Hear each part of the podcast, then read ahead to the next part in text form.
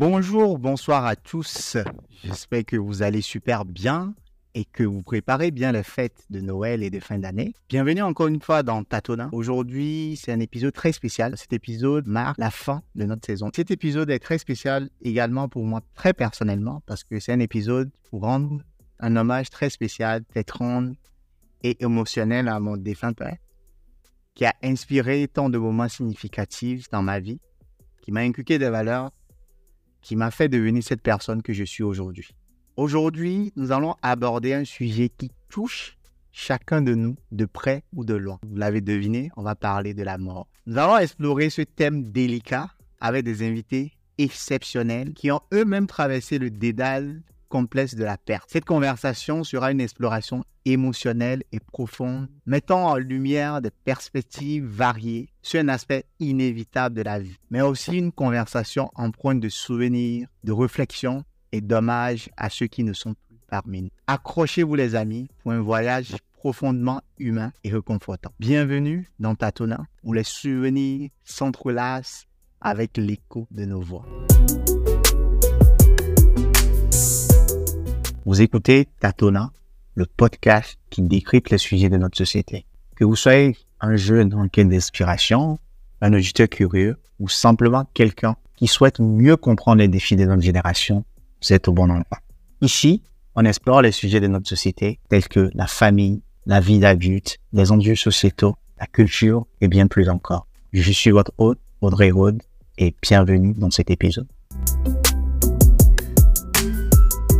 Laissez-moi vous présenter nos invités du jour, Jerry et Alida. Je laisse la parole à ces deux personnes qui ont décidé de partager aujourd'hui avec nous leur histoire, leur récit sur ce sujet qui nous touche ou qui, de près ou de loin, comme j'ai dit tout à l'heure, va nous toucher dans notre vie. Donc, je ne sais pas qui veut commencer. On dit honneur aux dames. Donc, je laisse la parole très rapidement à Alida de se présenter et à Jerry aussi. Merci. Alors, bonsoir à tout le monde ou bonjour à tout le monde. Moi, comme euh, Audrey l'a annoncé, c'est Alida euh, Ninon Kaneza. Je suis burundaise. Euh, je vis actuellement à Nairobi, au Kenya. Récemment reconvertie professionnellement en tant que UX UI design, designer. Pardon. Je suis mariée et j'ai un petit garçon de 5 ans. Je suis ici pour parler de mon père qui est décédé à bientôt disons. Voilà, d'où ma présence ici dans ce podcast. Bonsoir ou bonjour à tous et à toutes. Moi, je m'appelle Jerry, Jerry Azelino.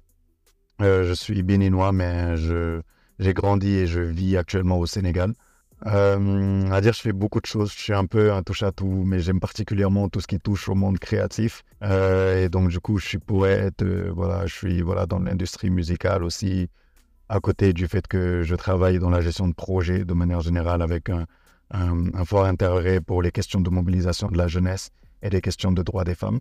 Et euh, voilà, moi je suis dans ce podcast également pour parler de, pas d'une personne en particulier, mais de pas mal de personnes quand même qui, euh, ces dernières années, ont été retirées à mon affection, à notre affection, et un peu parler de tout ce qui tourne autour justement de ce, de ce sujet la perte d'un être cher. Super, super, super. Merci beaucoup. Déjà, encore une fois, je tiens à vous remercier parce que euh, dans nos contextes africains, comme je vous l'ai dit, et comme nos auditeurs et auditrices le savent, la mort, c'est un sujet vraiment délicat. Parce que moi, personnellement, de mon expérience, quand tu dis le mot mort devant les gens, surtout en Afrique, les gens commencent à paniquer. Ce qui me ramène aujourd'hui, on a peur de la mort, on se dit c'est quelque chose que, voilà, qu'on veut pas vivre, et moi, la phrase que je disais souvent euh, jusqu'à la, décès de mon père, je dis ça n'arrive qu'aux autres jusqu'au jour que ça, ça te tombe dessus. Euh, moi, déjà, je veux savoir aujourd'hui comment avez-vous abordé ou surmonté personnellement cette peur? Est-ce qu'aujourd'hui, voilà, vous avez perdu des gens dans votre vie? Euh, Est-ce que la, peur, la mort, c'est toujours quelque chose qui vous fait peur? Comment vous avez surmonté tout ça ou comment vous avez abordé euh, cette notion de mort dans votre vie? Bah, En fait, moi, je voudrais déjà dire, euh, moi, c'est justement, c'est une peur que je viens de découvrir. On va dire, je l'ai découverte en, 2000, euh, en 2020, en fin d'année 2020, parce qu'avant ça, c'est pas comme si j'avais pas perdu des, des personnes qui étaient proches de moi. J'avais perdu ma grand-mère, qui était l'un des décès qui m'avait le plus touché. C'était quelqu'un avec qui j'ai passé énormément de temps quand j'étais au Bénin. C'est elle qui s'occupait beaucoup plus de moi que ma maman. Bon, parce que ma maman travaillait c'est avec elle que j'étais la plupart du temps. Et quand elle est partie, j'étais triste. Mais voilà, j'avais compris qu'elle elle était arrivée au moment de sa vie où justement, bah, elle devait se défaire de ça. Elle avait accompli tout ce qu'elle devait accomplir sur Terre. Et euh, voilà, c'était son moment de partir. Mais en 2020, en fin d'année 2020, du coup, euh, bah, un de mes meilleurs amis est décédé. Et je pense que juste, jusqu'avant ça, je ne savais pas ce que c'était la mort. C'est là où j'ai vraiment réalisé c'est quoi la mort. De perdre quelqu'un qui est dans son quotidien, quelqu'un à qui on parle tous les jours, quelqu'un euh, qu'on voit normalement chaque semaine ou chaque mois, réapprendre à vivre, à continuer sa vie sans cette personne-là, trouver du temps ou en tout cas des activités qui meublent cela. En fait, depuis 2020, il y a eu un enchaînement de, personnes jeunes relativement qui sont décédées, dont je suis très proche. Et je me suis dit, en fait, peut-être que tout le monde vit ça. En fait, il y a un moment de ta vie où tu es confronté à ça parce que bah, justement, c'est bah, tu es, en âge en fait de vivre ça, tu es en âge de perdre des proches et tout. Donc moi, c'est une peur que j'ai découvert depuis 2020, que je suis en train d'essayer de, d'appréhender, ou en tout cas de, de, faire avec. Et je n'ai pas encore trouvé la solution. Moi aussi, je suis euh, du même avis que Jerry. Comment j'ai abordé euh, cette peur de la mort? Je dirais que on a eu cette grâce de pouvoir euh, accompagner mon père durant sa maladie parce que bon pour lui ça n'a pas été une mort subite du coup on a eu plus ou moins le temps de se préparer parce que ils ont découvert sa maladie on lui a pronostiqué littéralement trois mois on a eu à, à mettre en place vite ce process comment se préparer on a, on a pu l'accompagner comme on pouvait, malgré la distance, parce que euh, en ce temps-là, je vivais à Dakar. Je dirais que la peur, c'est pas, on, ne la surmonte pas euh, définitivement. On a toujours peur de perdre un proche. Bien évidemment, avant mon père, j'ai perdu des oncles, des tantes, des grands-mères. Mais mon père, c'est la personne qui était vraiment directement proche à moi. Du coup, avait euh, un autre poids. C'était différent. Personnellement, ça m'a permis de comprendre ce que c'était l'amour euh, et aussi ça m'a fortifié parce que en grandissant, on a toujours cette peur de perdre un parent dans un accident ou, à cause d'une maladie. Mais voir mon père partir, c'était dur. J'ai toujours cette peur d'ailleurs. Mais par contre, ça m'a permis de, de, voir autrement la vie. Parce que après, juste après qu'il soit parti, il y a eu enchaînement aussi d'autres euh, épreuves qui ont frappé la famille mais je les ai affrontés différemment. Ok, je vois, je vois un peu. vraiment, déjà, désolé pour les pertes et rejoins Jerry aussi dans, dans, ce qu'il a dit, ou deux d'ailleurs, dans cette notion du fait qu'on perd des gens dans nos vies comme ça, mais on ne comprend pas forcément la gravité jusqu'au jour où on perd quelqu'un qui est proche de nous, bien avec qui on a eu un lien fort, on a vécu des choses. Euh, et vous, aujourd'hui, si, c'est quoi votre relation euh, je sais, la mort, c'est quelque chose, peu importe la, la, culture, etc., c'est quelque chose vraiment encore, il y a tout un mystère derrière. Mais comment définirez-vous aujourd'hui votre relation personnelle avec la mort? Est-ce que vous direz aujourd'hui que la mort, je sais, vous l'avez dit, ça fait toujours peur, mais est-ce que, comme on dit à l'église, vous avez vaincu cette peur? Comment définirez-vous votre relation avec la mort? Moi, je disais tantôt, euh, tu sais, je suis poète et bon, tu as, même dû lire, lire, forcément un de mes recueils. D'ailleurs, le deuxième recueil que j'ai sorti, c'était un recueil d'hommage à mon, ami qui est décédé, tu vois. Et le premier texte, c'est un texte que je lui, que je lui, que je lui dédie. Et moi, en fait, c'est que comme je te disais, c'est avec son décès que moi, que je me suis dit, mais en fait, je savais pas c'était quoi la mort, tu vois. Je savais pas c'était quoi de perdre quelqu'un. Tu te réveilles le lendemain, la personne, elle est plus là. T'appelles sur son téléphone ou t'envoies un message, mais tu sais que la personne, elle va pas te répondre. Tu vas jamais recevoir de réponse, tu vois. Tu es là, tu cours derrière le souvenir, tu rejoues ses audios, tu, tu reparcours vos conversations. Et, en fait, moi, tu vois, surtout, euh, mon, ami, donc Joël, Joël Suleiman à un moment donné, avec le travail et tout ça, on commençait à grandir, on se voyait plus souvent. Et donc, quelques jours avant ça, il nous disait, mais les gars, venez, on va se voir. Il faut trop qu'on se voit, il faut trop, il faut trop. Et en fait, moi, ça, me fait relativiser surtout, comme ce qu'elle idéalisait, c'est qu'à un moment donné, tu te dis, en fait, bah, euh, tu te reposes plein de questions, parfois même tu, tu culpabilises, tu vois. Et moi, ce que ça m'a plus appris aujourd'hui, c'est que il y a une chose que les gens font, et je comprends qu'ils le font pour essayer de te rassurer et tout ça, mais moi, ça m'a pas du tout aidé. Tu vois, c'est toutes ces paroles-là super positives qu'on essaie de te partager. Ne sois pas triste, il n'aurait pas aimé ça. Euh, c'est des choses qui arrivent. Mais en fait, je sais, sur le moment, je sais, je vous jure, je sais que c'est la vie. Je sais que même moi, je vais mourir. Je sais que toutes les personnes qui m'entourent là, il y en a certains que je vais enterrer, il y en a d'autres qui vont m'enterrer. Je sais. Mais sur le moment, En vrai, je m'en fous en fait. Sur le moment, je m'en fous de savoir ça. Sur le moment, c'est pas de ça dont j'ai besoin. Sur, le moment, je veux pas, je veux pas positiver. Sur le moment, je suis triste. Sur le moment, je viens de perdre une, part de moi. Sur le moment, mon monde est en train de s'écrouler. Sur le moment, la maison qui représente qui je suis vient de perdre un mur, une dalle, une façade, un étage. Et, et je veux juste pouvoir, en fait, en fait, je sais même pas ce que je veux sur le moment, mais laissez-moi au moins extérioriser, tu vois, cette tristesse-là, tu vois. Et je trouve que c'est quelque chose que on ne nous donne pas forcément assez de, assez de, de, de place et d'espace pour faire parce que les gens, ils veulent bien faire, je le comprends. Mais tu vois, moi, c'est vraiment ce truc-là où j'ai vraiment du mal avec euh, quand on parle de quand, quand je perds un, proche. Je vais rester avec toi avec, avant que Alida nous réponde à, la question. Euh, toi, personnellement, euh, je pense que voilà, Joël perd son âme encore une fois. Comment, par exemple, la perte de, de cette être chère-là a influencé ta vision que tu as aujourd'hui de la vie et je dirais bien de la mort?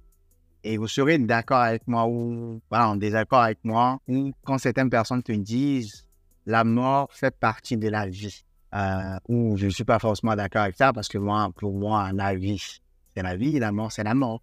Toi, aujourd'hui, comment euh, cette perte, est-ce que tu dirais que cette perte t'a transformé? Comment ça t'a transformé? Et je vais te poser une deuxième question parce que tu as touché du doigt quelque chose euh, de très important qu'on ne sait pas faire et on, a, on en a abordé dans un des épisodes où on parlait de dépression et tout ça. Et moi, je pense qu'il y a cette phase de soutien aussi de quelqu'un qui vient de perdre un être cher qu'on ne sait pas bien faire, au fait, dans, sous nos cieux ici. Je ne sais pas sur d'autres cieux. Euh, mais ce que moi, je veux savoir aujourd'hui, comment, voilà, ces expériences a contribué à, à, à façonner, tu vois, ta compréhension personnelle de la vie, de la mort, est-ce que ça a changé quelque chose en toi? Comment ça se passe aujourd'hui, tu vois, ta vie, euh, sans cette personne-là que tu as au quotidien? Je, suis tout à fait d'accord avec ce que tu dis. Hein. Pour moi, la vie, c'est la vie, la mort, c'est la mort. Ça ne fait pas partie de la vie. Je suis désolé. Et ça aussi, je suis très content de tomber sur quelqu'un qui partage cette même idée-là que moi. Ça m'a, en fait, je vais dire que c'est tombé à un moment aussi où, tu vois, je faisais, je me questionnais déjà beaucoup. Tu vois, je, commençais à relativiser sur la vie. Je me disais, ok, quand quelqu'un me fait du mal, je, pardonne pas la personne parce qu'elle mérite forcément que je la pardonne, tu vois. Je la pardonne pour moi. Je la pardonne pour ne pas être dans une situation où j'ai une rancœur qui me ronge de l'intérieur. Donc ça, ça m'a encore plus conforté dans ça. Ça m'a aussi conforté dans le sens où, tu vois, moi, je suis quelqu'un, peu importe notre niveau de...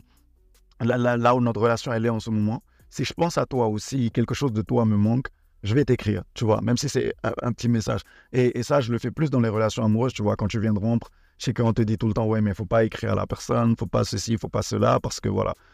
Moi, même si on se parle pas, tu vois, si jamais un jour je ressens le besoin, ou en tout cas un manque profond de, ta présence, je t'écrirai pour te dire, bah ok, c'était juste pour prendre de tes nouvelles et tout.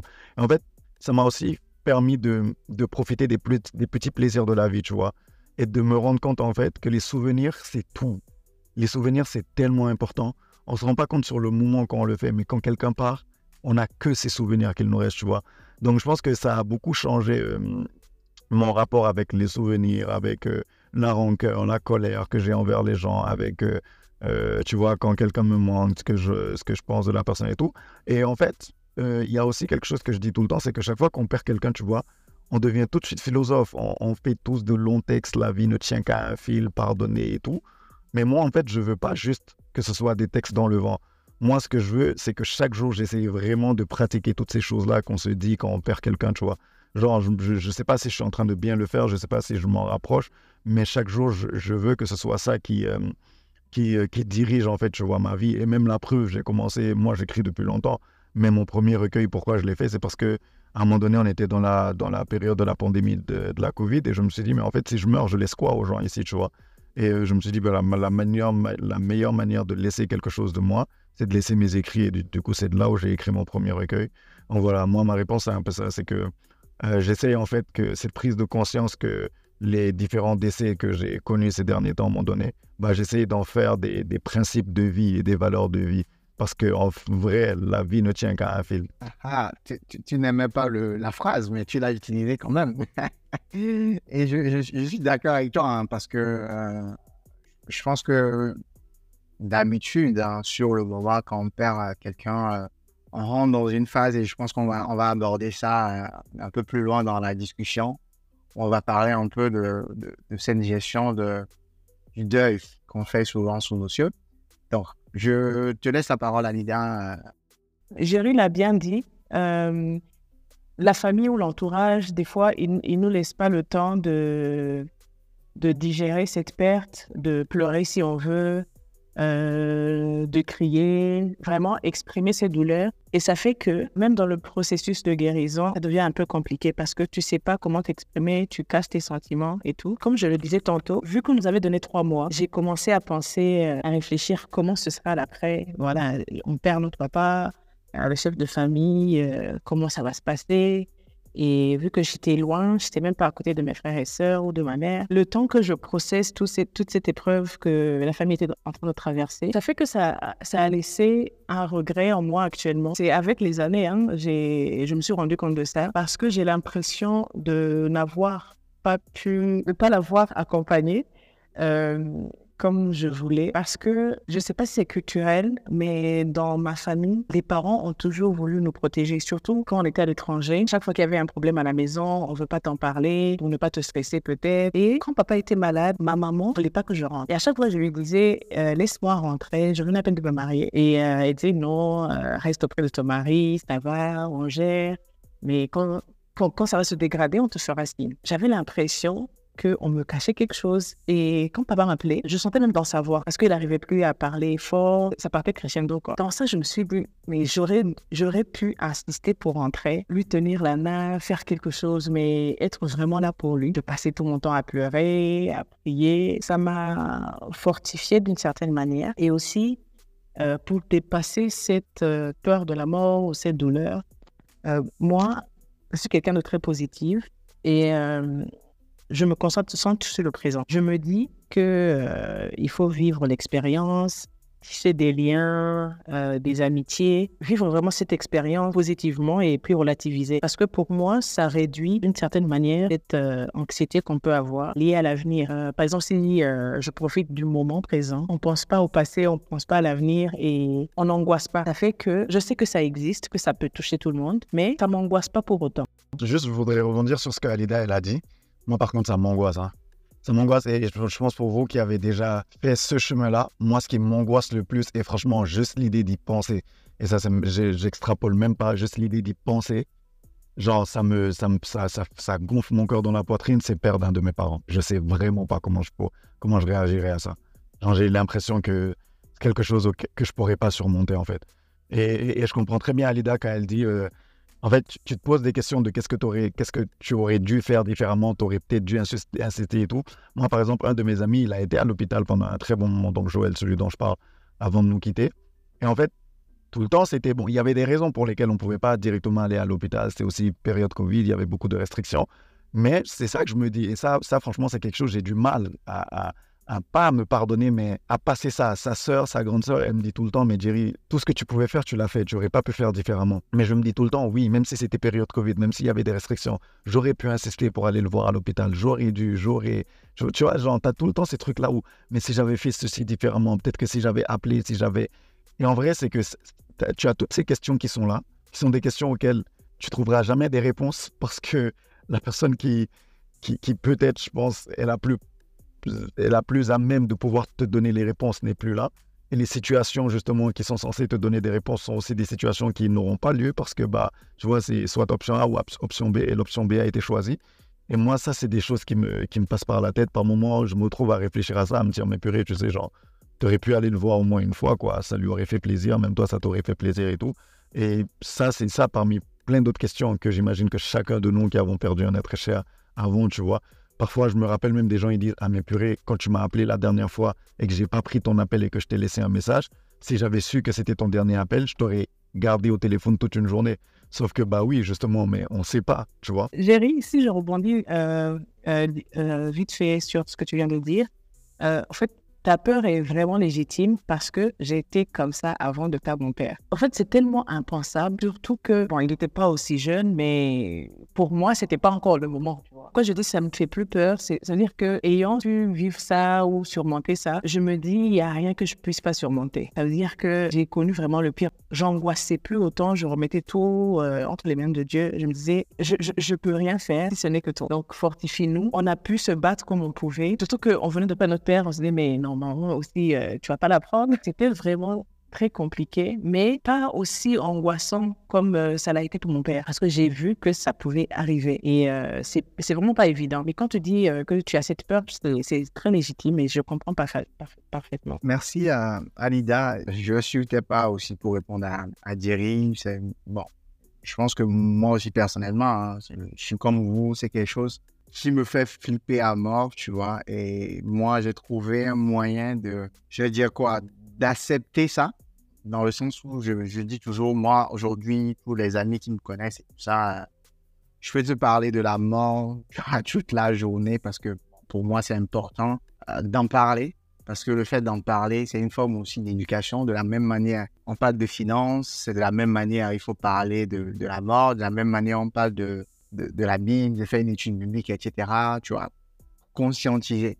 Mais là où ça, ça fout le bordel, parce que comme il y a, y a, un adage qui dit chez nous, la mort, c'est une faucheuse. En fait, il fauche tout ce qui se trouve sur sa route, au fait. Et il n'y a pas de, comme disent les anciens, il n'y a pas de, on se prépare jamais à ça, en fait. Tu vois, même que ce soit pour les gens qui sont décédés et pour les gens qui sont vivants, peu importe la préparation, pour vos cas, c'est un peu plus différent, où la personne était malade, etc. Moi, personnellement, c'est du jour au lendemain. Vous imaginez un peu, quoi, à la veille, après, juste après Noël, Noël qui était censé un moment de, partage, de communion en famille, etc. Et je attends ça et tu es à distance en plus. Et le truc, c'est que tu te dis, ben écoute, si j'étais là, euh, je pouvais faire quelque chose, je pouvais changer tes trucs, je pouvais, mais bon, comme on dit, avec les sillons, on refait le, monde, au fait. Donc, moi, moi j'ai envie de, dire aujourd'hui, est-ce que pour vous, euh, on fait réellement son deuil? Ça, c'est une question que je pense que quelqu'un m'a posée, que je vous pose là, parce qu'on comme on est dans le débat. Est-ce que réellement pour vous, on fait réellement le deuil ou pas, selon vous? Euh, Moi, personnellement, je pense pas qu'on puisse faire euh, le deuil. On apprend à vivre avec. Je me suis rendu compte que après la mort de papa, en fait, on n'en parle plus. Chacun le vit personnellement. Je, me suis rendu compte même que je ne sais pas comment mes frères et sœurs l'ont vécu. Euh, ça a été quoi l'après pour eux, de même pour ma mère. Et là, je me suis dit, mince, c'est vrai qu'on commémore chaque, euh, parce qu'il est parti euh, un 1er mars 2017. Donc, chaque premier du mois, on fait une messe.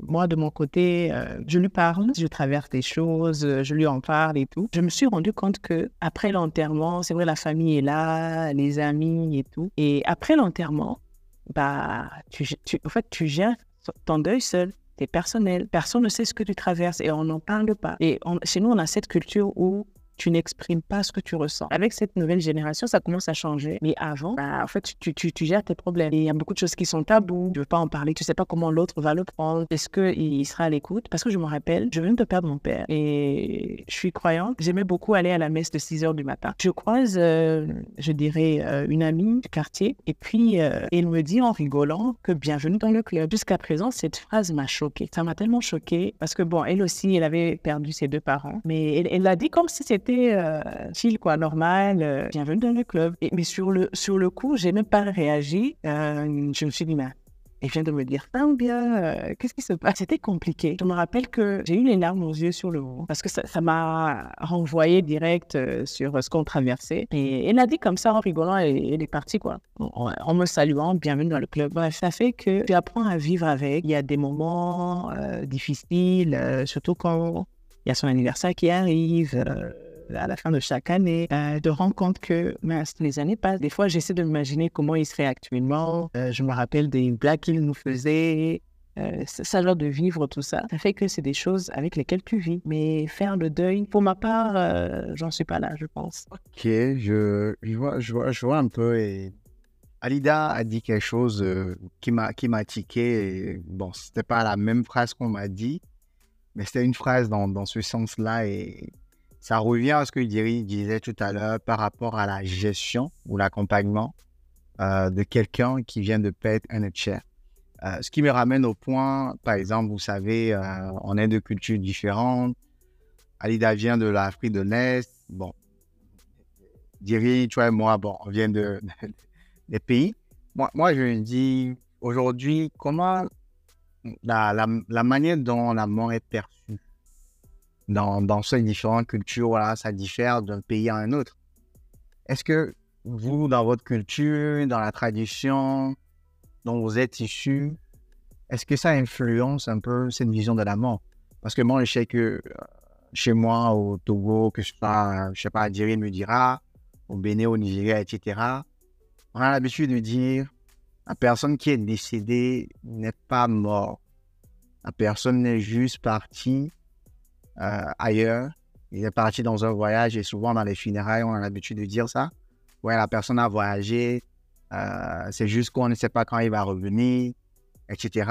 Pour moi, je veux savoir aujourd'hui, tu vois, Alida, est-ce que dans, un, dans ton contexte à toi, dirais aussi, bon, j'aimerais bien savoir, est-ce que vos cultures, vos traditions influencent votre notion ou votre vision sur la mort? Comme je le disais tantôt, je suis croyante et pour moi, la mort, c'est juste une transition d'une forme d'existence vers une autre. L'amour, pour moi, n'est pas une fin en soi, c'est pas la fin ultime, mais c'est lié à une certaine notion de spiritualité, dans, dans le sens où on se connecte euh, avec euh, la réalité divine. Ça nourrit cette euh, espérance, ce réconfort qu'un jour, on va retrouver les gens qu'on a aimés, et on a partagé certains moments ici-bas. Moi, ma perception de la mort, je dirais que je la base sur ma croyance, ma religion. Ouais mais pas sur ma culture. Parce qu'en soi, y a, on ne fait rien de spécial. Il n'y a pas des enseignements qu'on nous donne euh, sur la mort. Moi, je me base sur euh, mes croyances. Voilà, c'est comme ça que je, je perçois la mort ou l'après. Ouais. Moi, j'ai une question. J'ai une question.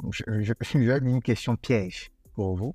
Est-ce qu'il vous est déjà arrivé, là, je sais que voilà, on est dans un podcast, on parle de la mort des proches, etc.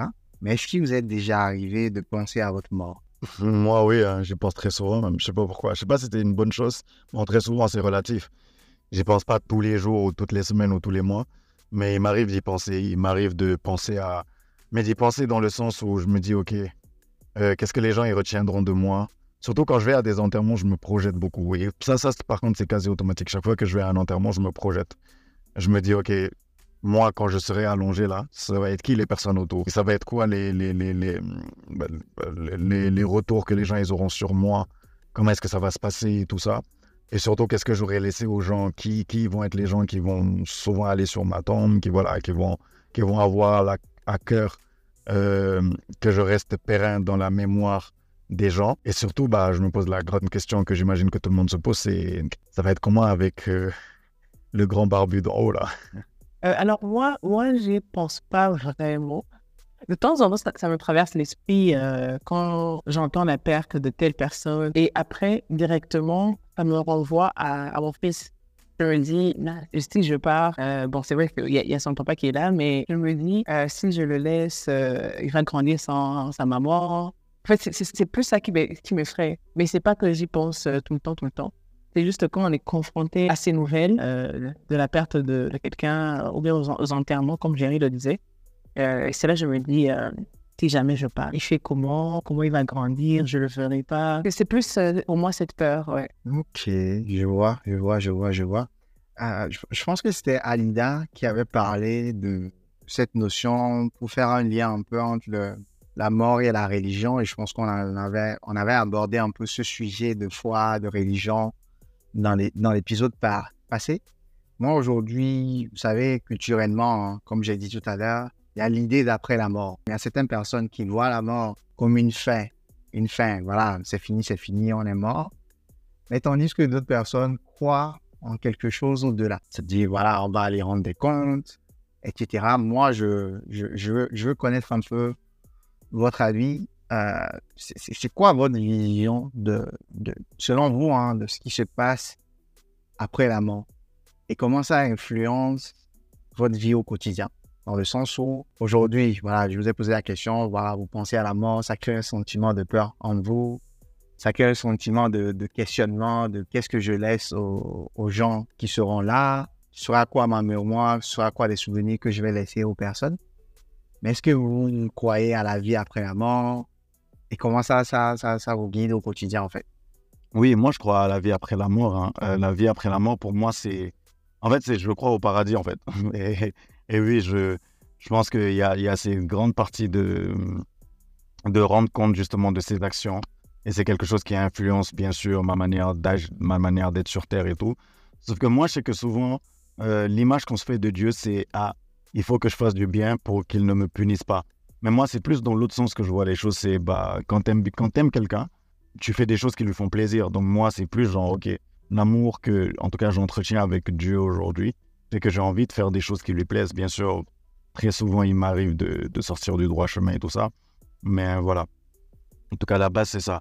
Euh, moi, je m'attends à ce qu'après la mort, euh, je m'attends pas quand même à ce que, voilà, je, je sais pas, genre, parfois quand j'essaie de, de, de, de, me l'illustrer, je me dis pas que c'est en mode. Euh, je me dis, il y a deux options. Soit l'option une, c'est OK, tu viens, on t'accueille, et on est là avec tout le monde en train d'attendre le grand jour. On va tous nous réveiller pour nous dire, bon voilà, venez rendre vos comptes. Ou alors c'est quand tu pars, on laisse ton âme comme ça, tu vois, genre, euh, les, les on la réveille pas. Et on ne la réveille que le jour du grand jugement, où il faut que chacun passe, du coup, euh, bah, passe devant, devant le juge et qu'on lui dise si les actions positives ont pris le dessus sur les actions négatives ou si c'est plutôt le contraire. Ok. Euh, tu as dit quelque chose de, de, de qui m'a qui, m'a fait rappeler une question qu'on m'a posée aujourd'hui, même avant le début, 30 minutes avant le début du podcast où quelqu'un m'a posé la question que je vous pose.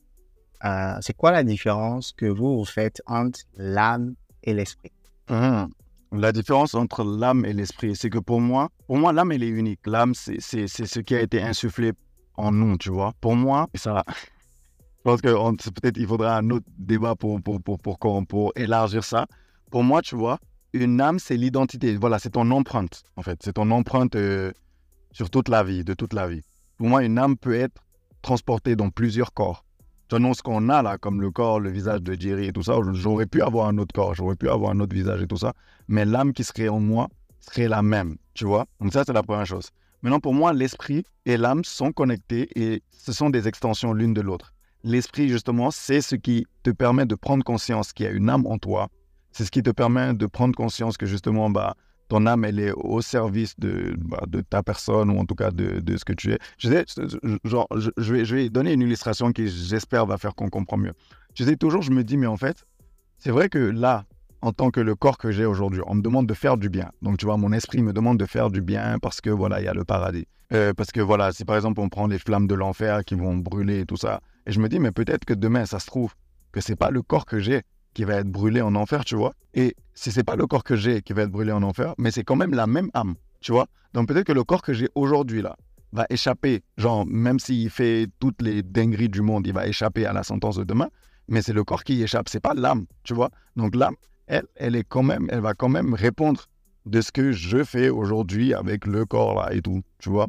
Et du coup, l'esprit est celui qui permet justement de faire ce point là, de me dire ah mais tonton, faut que tu doses hein parce que si tu continues comme ça, c'est que demain, la, la, personne, qui, la, la, raison d'être de ce corps et de moi, esprit, bah lui, il va souffrir demain, en fait.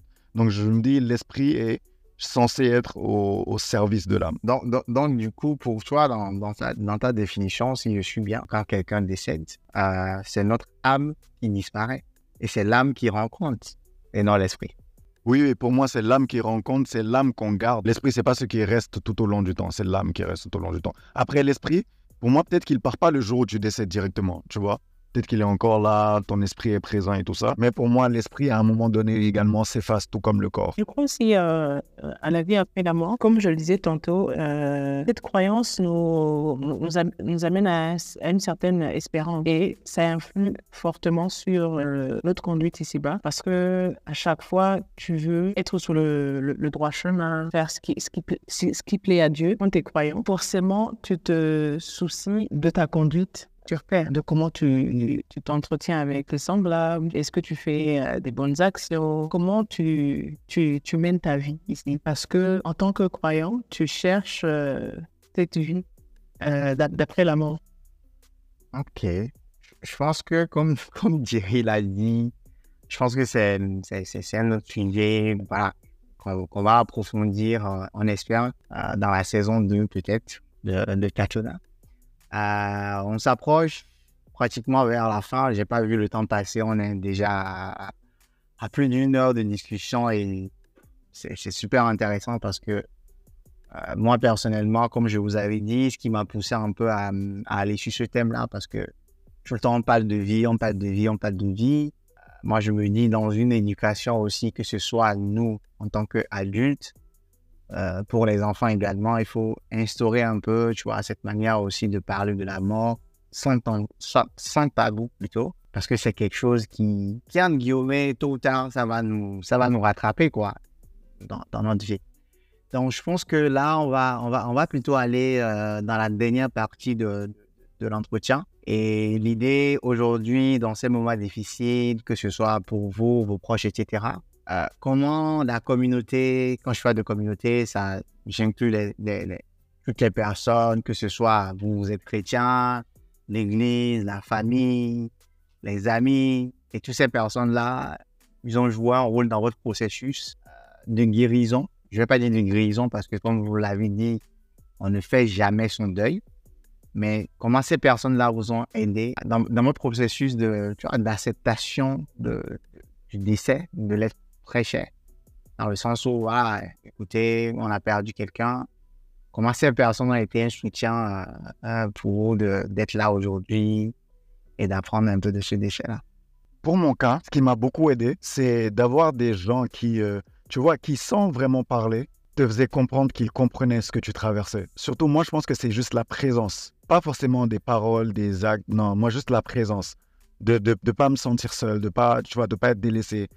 Parce que pour moi, je dis la présence parce que c'est très important que la personne, elle respecte la manière dont tu veux faire ton deuil et qu'elle ne t'impose pas une manière de vouloir faire ton deuil.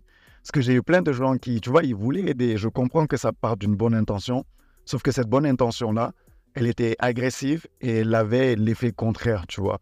Moi, aujourd'hui, je pense qu'on est là les uns pour les autres. C'est permettre aux gens de vivre leur vulnérabilité. C'est permettre aux gens de, vivre leur douleur, tu vois. Parce que pour moi, une douleur, elle est faite pour être vivre aussi. Il n'y a pas que les belles choses qui sont faites pour être vives. Et surtout, j'ai lu quelque chose la dernière fois où on dit en fait, ne comparez pas les douleurs des gens. Ne dites pas à telle personne, ah, mais toi, tu es, es encore chanceux, tu as un de tes parents toujours en vie, mais regarde, telle personne, elle a perdu les deux. Telle personne, elle a perdu un mari. Telle personne, elle a perdu ses deux parents. Telle personne, elle a perdu son enfant. En fait, on ne compare pas ces douleurs-là, tu vois. Euh, j'ai mal, ça ne veut pas dire que, je, que, que, que, que ma douleur, elle vaut plus que la douleur d'autres personnes. Genre, la douleur, c'est j'ai mal, j'ai mal, point.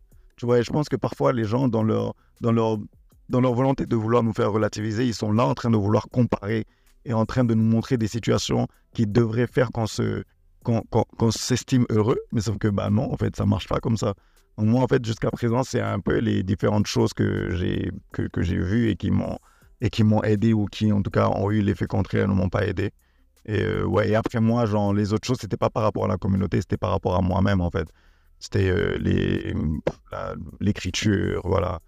Euh, des, choses comme ça et tout. Jerry vient de dire euh, quelque chose de très important. On vit dans une société où les gens veulent te faire comprendre que quand il y a pire à côté, tu n'as pas le droit de te plaindre. Tu peux te plaindre, euh, par exemple, que ta voiture ne roule pas bien et tu, tu, tu vas entendre quelqu'un qui te dit ah, bah toi, au moins, tu as cette voiture. Alors, en général, on a toujours tendance à vouloir comparer les douleurs, alors que, que toi, tu peux supporter, peut-être que moi, je ne peux pas le supporter. Et du coup, euh, on devrait être bienveillants les uns envers les autres, comprendre que c'est sa douleur à lui. Tout ce que tu peux faire, soit l'écoute, soit là, quand la personne a besoin de toi. Ne pas essayer de comparer ou minimiser sa douleur. Tout cela engendre le fait que tu arrives, tu te confies plus. Parce que tu vas te dire, je vais lui exprimer ma, mon ressenti et la personne va commencer à me dire, mais t'exagères, euh, pourquoi tu le prends comme ça? Alors que, au fond, toi, tu as mal.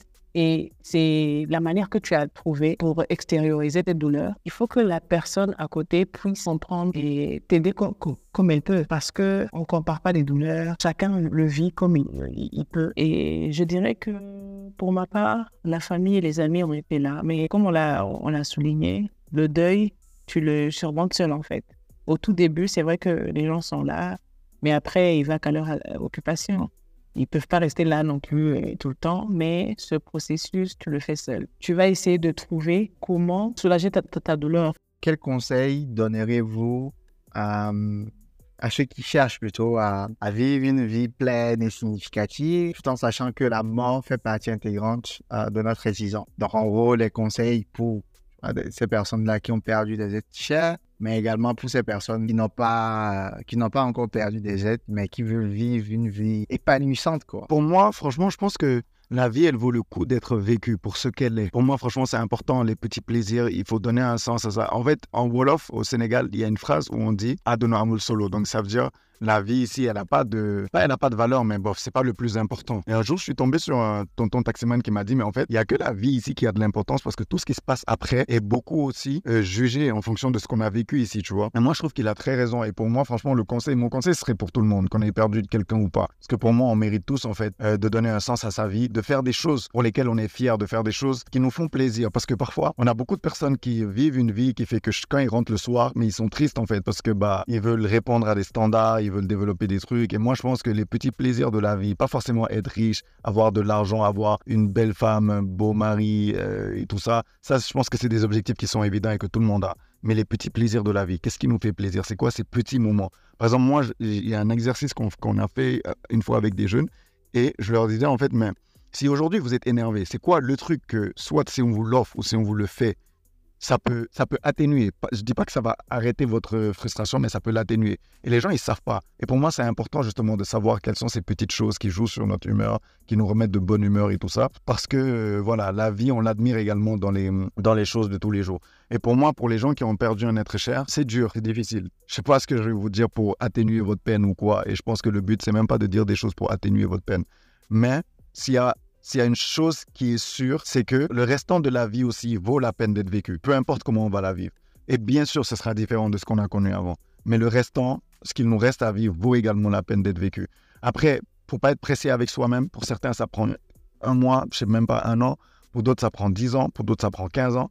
Faut pas vous en vouloir. On dit que le temps est le meilleur allié, mais je pense que c'est l'un des rares moments où la seule chose qu'on peut faire pour aider le temps, c'est de subir en fait. Je sais qu'il y a des moments où le temps est le meilleur allié, mais il faut que nous, on joue, notre part. Mais j'ai l'impression que bah, ça, on peut juste genre subir, aller au travers des choses, accepter de vivre les choses telles qu'elles viennent et que c'est c'est ça qui aide un temps soit peu. Alors moi, les conseils que je donnerais euh, aux gens qui veulent vivre une vie pleine et significative, je dirais que c'est des choses qui font partie de ma devise. Déjà, premièrement, je dirais pratiquer la gratitude, être consciente que tout ce qu'on a, c'est vraiment une grâce, on ne le mérite pas. Être consciente que vraiment, on est privilégié. Quand tu arrives à te lever le matin, sois reconnaissant. Sois reconnaissant de tout ce que tu peux vivre aussi. J'essaie personnellement de vivre l'instant présent. J'apprécie le moment présent de la vie et je me dis, peu importe ce qui peut se passer après, au moins, j'ai vécu à fond mon moment. Aussi, je dirais cultiver la résilience. Par ça, je veux dire essayer de prendre du bon dans les épreuves qu'on peut vivre euh, ou que la, vie peut nous infliger. Essayer de grandir à partir de ces coups durs. Il y a aussi euh, explorer les nouvelles expériences. J'en parlais hier avec des copines à moi. Euh, je leur disais que je suis dans une période où j'explore, j'explore, je de nouvelles choses. Déjà, le podcast, c'est ma première fois. Au tout début, ça fait peur, mais je me lance, je découvre une nouvelle moi et euh, vraiment un plus. Ce que j'essaie de faire aussi, c'est prendre soin de mon bien-être ma santé, euh, que ce soit mentale euh, ou physique. Euh, c'est des choses que j'essaie de mettre en place au fur et à mesure depuis des années pour justement me sentir bien, dîner avec la vie. Je finirai avec ce que Géry était en train de dire, cultiver les relations significatives. Les connexions humaines sont très, très importantes pour une vie pleine. C'est vrai, de nos jours, on a du mal à avoir cet entourage, des gens bienveillants qui nous aident, qui sont là pour nous dans les moments difficiles mais euh, quand tu as la chance d'en avoir quelques-uns, même c'est deux ou trois, vraiment, tisser c'est bien et essayer de, se soutenir comme on peut dans la compréhension, être, être à l'écoute de l'autre. Et je pense que ça peut contribuer énormément dans toutes les épreuves qu'on peut traverser. Franchement, moi, ça a été un grand plaisir de, de prendre part à, à, cet épisode, de reparler encore de ce sujet-là qui est l'un des grands sujets tabous qu'on n'évoque pas assez. Parce que comme Alida l'a dit tout à l'heure, il y a des gens qui sont dans des situations où ils se retrouvent à devoir s'auto-préparer à ça. Et il y a des gens aussi que ça surprend du jour au lendemain. Pour moi, aucune des deux options n'est bonne parce que la finalité, c'est qu'on perd un être cher. Moi, je pense que c'est vraiment quelque chose d'important. Pour moi, les relations humaines sont au centre de moi, ma vie. J'espère également que c'est pareil pour vous parce que je trouve qu'on passe à côté d'énormes choses quand on ne met pas les relations humaines et l'amour au centre de ce qu'on fait. Euh, je nous souhaite en tout cas tous de plus grande conscience des gens qui partagent notre quotidien et notre vie. Je nous souhaite d'avoir beaucoup plus de naissances à, célébrer que des, décès, même si voilà, les décès font partie de l'aventure. Et je nous souhaite à tous surtout d'avoir un entourage qui est, qui est préparé à pouvoir nous accompagner dans ces moments-là, parce que c'est super dur. D'un entourage qui est préparé à pouvoir nous accompagner dans ces moments-là et à atténuer notre chagrin, notre douleur ou quoi que ce soit. Et euh, bien sûr que, que l'âme de tous nos défunts et défuntes également repose en paix et que le plus haut des paradis leur, soit accordé. En tout cas, merci à Audrey. Ça a été un réel plaisir. Merci à Alida également. C'était un réel plaisir d'échanger avec vous euh, sur cette thématique-là. Alors, avant de conclure, j'aimerais te remercier, Audrey, de m'avoir donné cette opportunité de pouvoir m'exprimer sur ce sujet. Ça a soulevé beaucoup, beaucoup de questionnements et j'ai découvert beaucoup de choses. Je me suis rendu compte déjà que j'avais pas fait encore mon deuil. J'ai essayé de mettre ça sur le côté et puis continuer ma vie. Peut-être euh, c'était une manière de me protéger, d'éviter cette douleur ou de revivre euh, ce que j'ai vécu il y a quelques années. Et merci à Géry aussi. J'ai découvert soit une belle personne. Alors, mon moment de fin serait de prendre soin de nous, de notre santé, et puis euh, essayer d'avoir un entourage euh, bienveillant. Je pense que ça peut, ça peut beaucoup euh, nous aider quand on traverse des moments compliqués. Et aussi, par rapport au deuil, je dirais que chacun a sa manière de faire. Quand on ne met pas la pression, vis-le comme tu veux et comme tu peux. Voilà. Merci à tout le monde.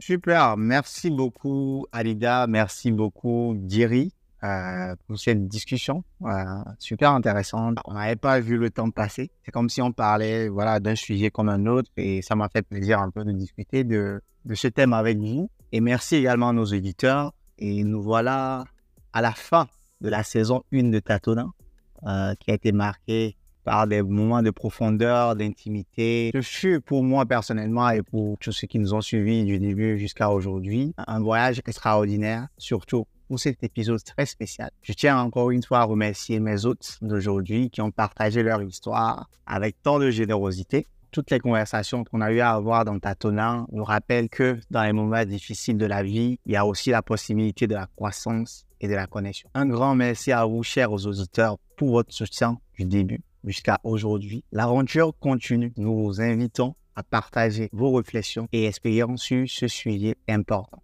Donc, n'oubliez pas d'utiliser le hashtag Tatona Podcast pour que votre voix fasse partie de cette conversation cruciale. Restez à l'écoute pour de nouvelles saisons, de nouvelles histoires. Restez connectés à Tatona où les conversations profondes qui comptent Nous vous embrassons et nous vous disons à l'année prochaine. Prenez soin de vous, bonne fête de fin d'année et que Dieu vous garde.